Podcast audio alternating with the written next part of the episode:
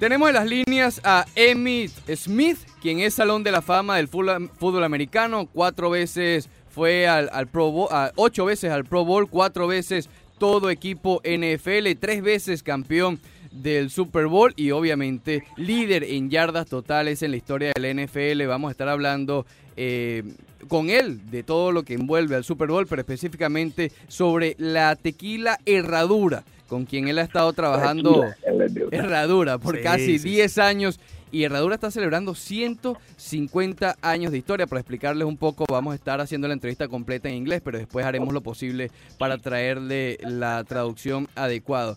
Eh, hi, good morning, Emi. Thank you for being here with us in the Ross Deportivo. Thank you. How you doing?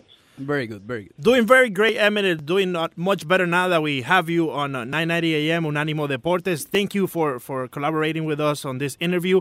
Uh, and thank you as well to Tequila Herradura. We already uh, heard you in Spanish kind of saying it, no, with, yeah. with a little accent. Tequila Herradura. Uh, which is uh, there, there you go, yeah. With 150 years now, um, what and just to get started with Tequila Herradura, Emmitt, what makes it so great and for so long already?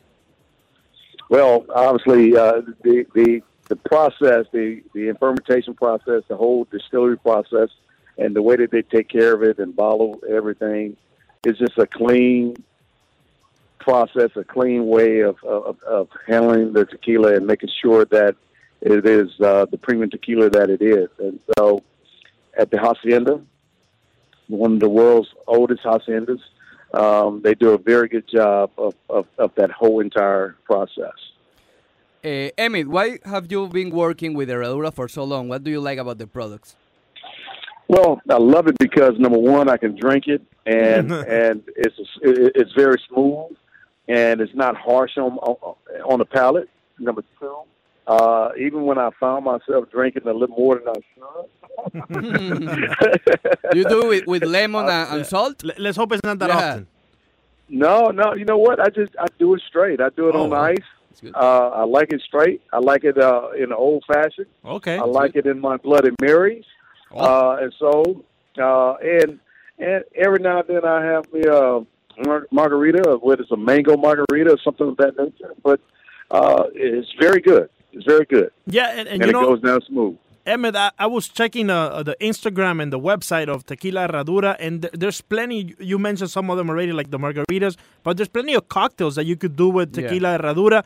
I know you already mentioned that you rather uh, uh, have it straight, like no, with none, nothing at all. But if you had to choose one of the cocktails, what what would be the your favorite one?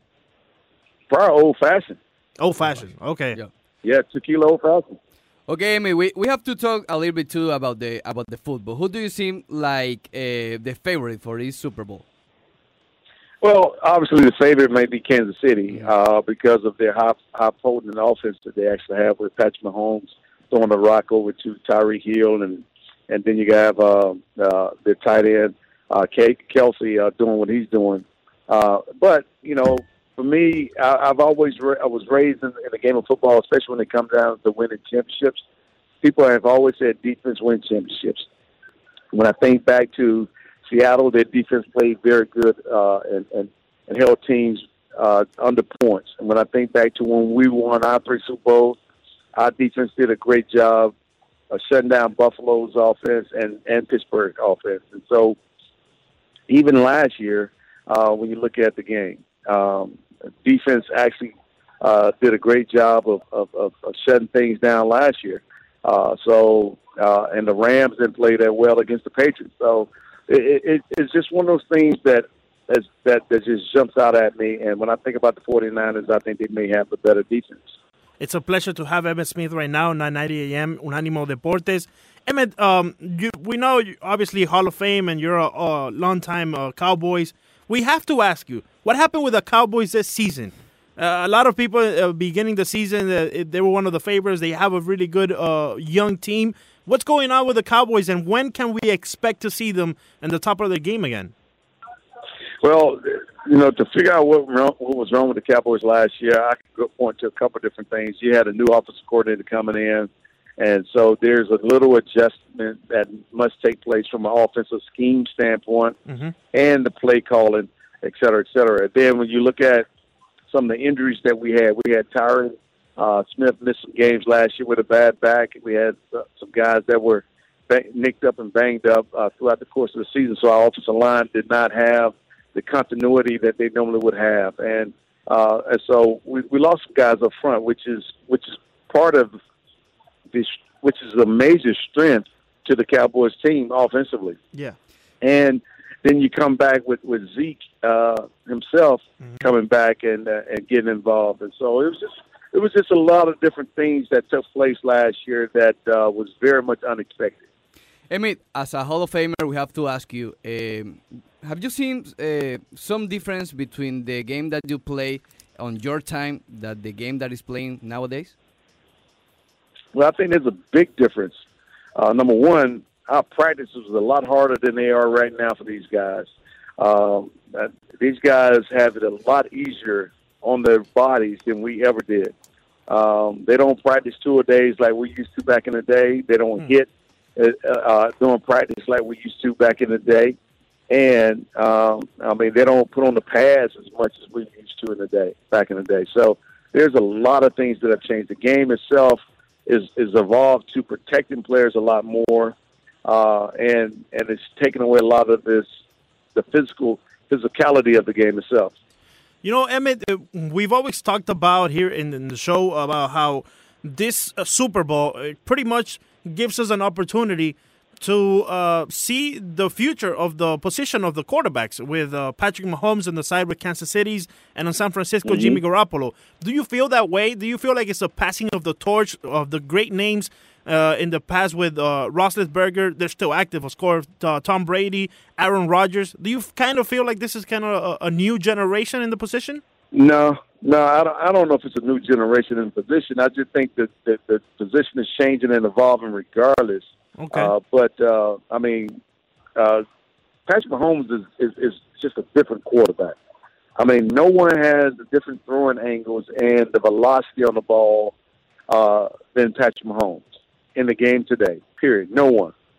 But with that said, uh, Jimmy, uh, he, he he's just as efficient as Tom Brady is. So it's it's just a matter of style and effectiveness. And so they both come at the table or come to the table with two different styles, but they both have been very, very effective this year for their respective teams. And so I'm not one of those guys to, to try and pass the torch or compare this to that. I look at these guys and say, you know, they're very talented for what they do. They fit their offensive schemes quite nicely. Uh, the thing is, who is going to be the most effective player uh, come Sunday, and and mm-hmm. and who's going to protect the football and lead their team to victory? Emmitt it goes down. It comes. It comes down to the intangibles for me. Yeah, Emmitt, it's really a pleasure to have you today here at 9:90 a.m. Unánimo Deportes. Uh, lastly, uh, you know Latin Americans have been getting more involved with the NFL and American football. Uh, what do you think needs to be done from the NFL perspective and from other players that have passed through the game, so Latins get a little more involved in the playing of the game and get a little more involved in going to the stadium and in general with the NFL? Well, uh, football to me is birthed at the grassroots level, and that goes all the way back down to to the kids. Uh, and, and and right now, you have a lot of kids that that or parents that may not be wanting their kids to play football because of a lot of the head injuries, a lot of the other injuries as well in the game. But if if if the game is is going to continue to evolve and still be as popular as it is today, we need to reach back to the youth, no matter where it's at, mm-hmm. internationally, domestically, and start raising up young football players and creating programs globally uh, for young people to get involved in this game called football. And with the proper training, with the proper skills from coaches and, and players, former players, real co- coaching, not somebody that just read it in a book, someone that has the experience to really come in and put on clinics, et cetera, et cetera, to help grow that base and bring the excitement to these young young men uh, that are trying to uh, follow in the footsteps of some of their heroes.